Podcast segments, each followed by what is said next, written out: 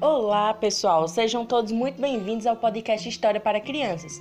Hoje vamos dar continuação ao Pequeno Príncipe. Hoje será nosso quinto episódio. Vamos lá? O quinto planeta era o menor de todos. Tinha espaço para abrigar apenas um lampião e um acendedor de lampiões.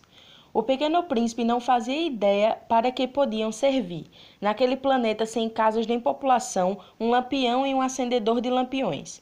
Contudo, disse para si mesmo: é bem possível que esse homem não seja coerente. Mas ele é mais coerente que o rei, e o vaidoso, o homem de negócios e o beberrão. Pelo menos o seu trabalho faz algum sentido. Quando acende seu lampião, é como se ele fizesse nascer uma estrelinha a mais, ou mais uma flor. Quando apaga o lampião, faz adormecer a flor ou a estrela. Essa é uma ocupação muito bonita. E por ser bonita, é verdadeiramente útil. Ao chegar no planeta, cumprimentou respeitosamente o acendedor. Bom dia, por que acaba de apagar seu lampião? É meu dever, respondeu o acendedor. Bom dia. O que é um dever? É apagar meu lampião. Boa noite.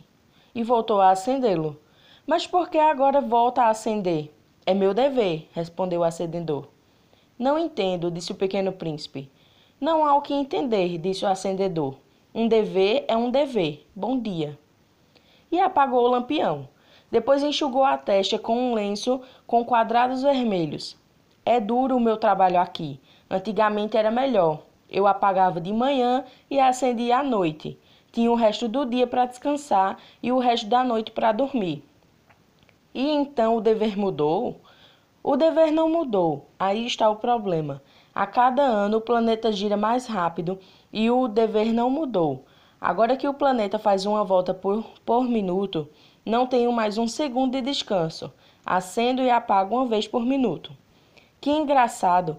Os dias no seu planeta duram só um minuto? Não é nada engraçado, disse o acendedor. Já faz um mês que estamos conversando. Um mês? Sim, 30 minutos, 30 dias. Boa noite. E voltou a acender o lampião.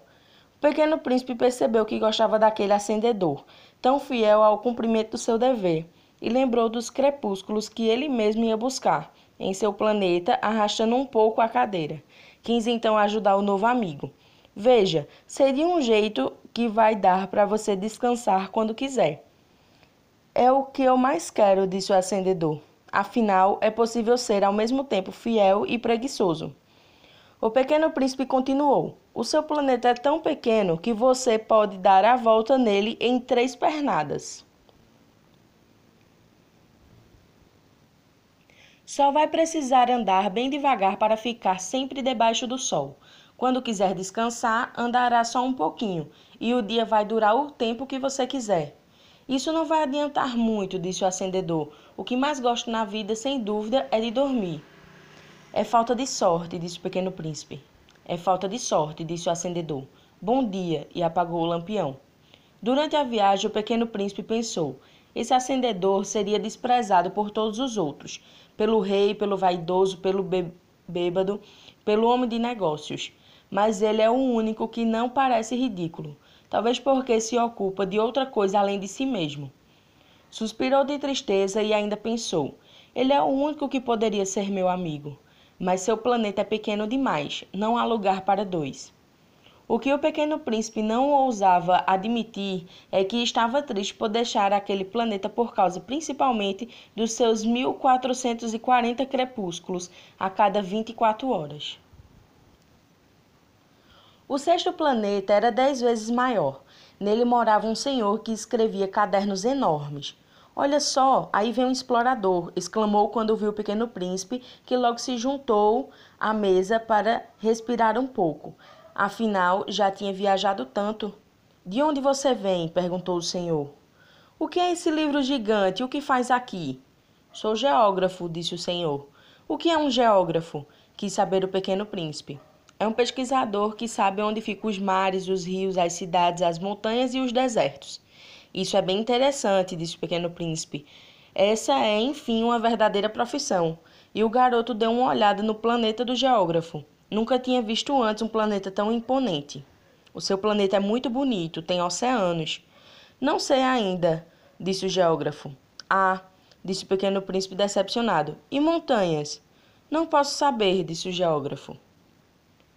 E cidades e rios e desertos? Também ainda não sei, disse o geógrafo. Mas o senhor é um geógrafo. É verdade, porém não sou um explorador. Tenho total falta de exploradores.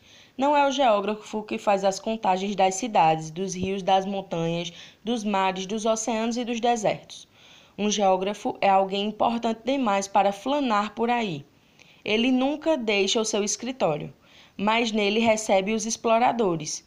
Ele os interroga e toma nota dos seus relatos. E quando algum relato parece interessante, o geógrafo manda investigar a ética do explorador. Por que isso? Porque um explorador mentiroso provocaria um desastre nos livros de geografia, assim como um explorador bêbado. Por quê? porque os bêbados veem tudo duplicado, então o geógrafo registraria duas montanhas no lugar onde só existe uma. Conheci um homem que seria um mau explorador. É bem possível.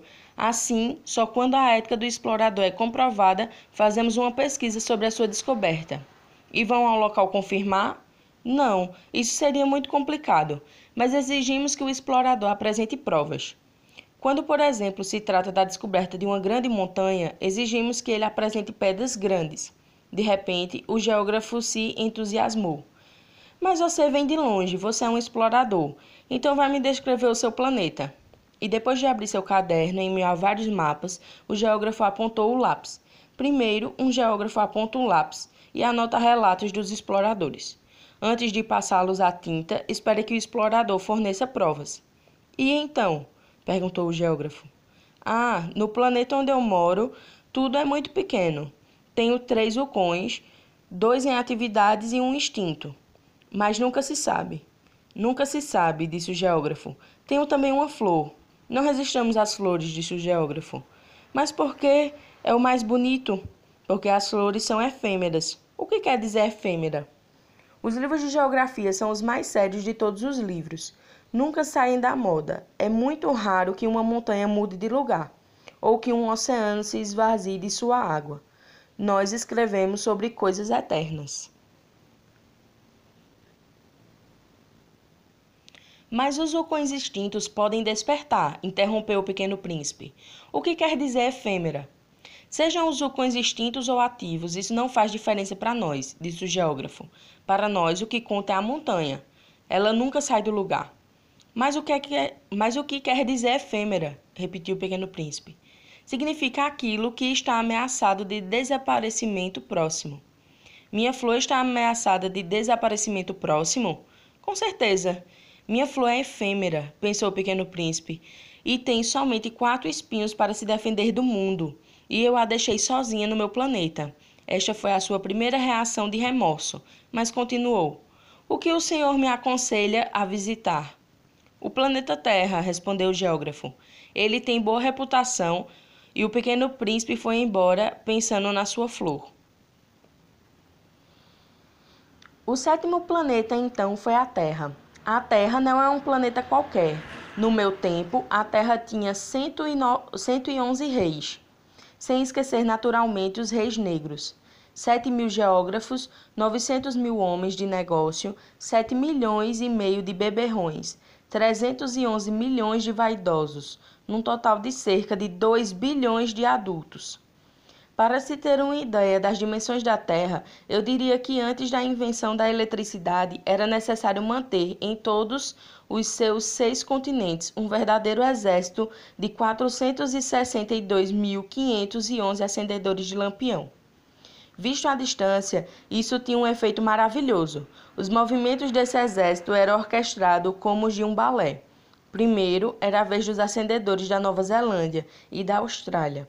Depois de terem acendido seus lampiões, eles iam dormir. Então entraram nessa dança os acendedores de lampiões da China e da Sibéria. Em seguida, estes também desapareciam dos bastidores. Era a vez então dos acendedores da Rússia e da Itália depois dos acendedores da África e da Europa. A seguir viu os da América do Sul e os da América do Norte. E eles nunca se enganavam na ordem de sua entrada de cena. Era maravilhoso.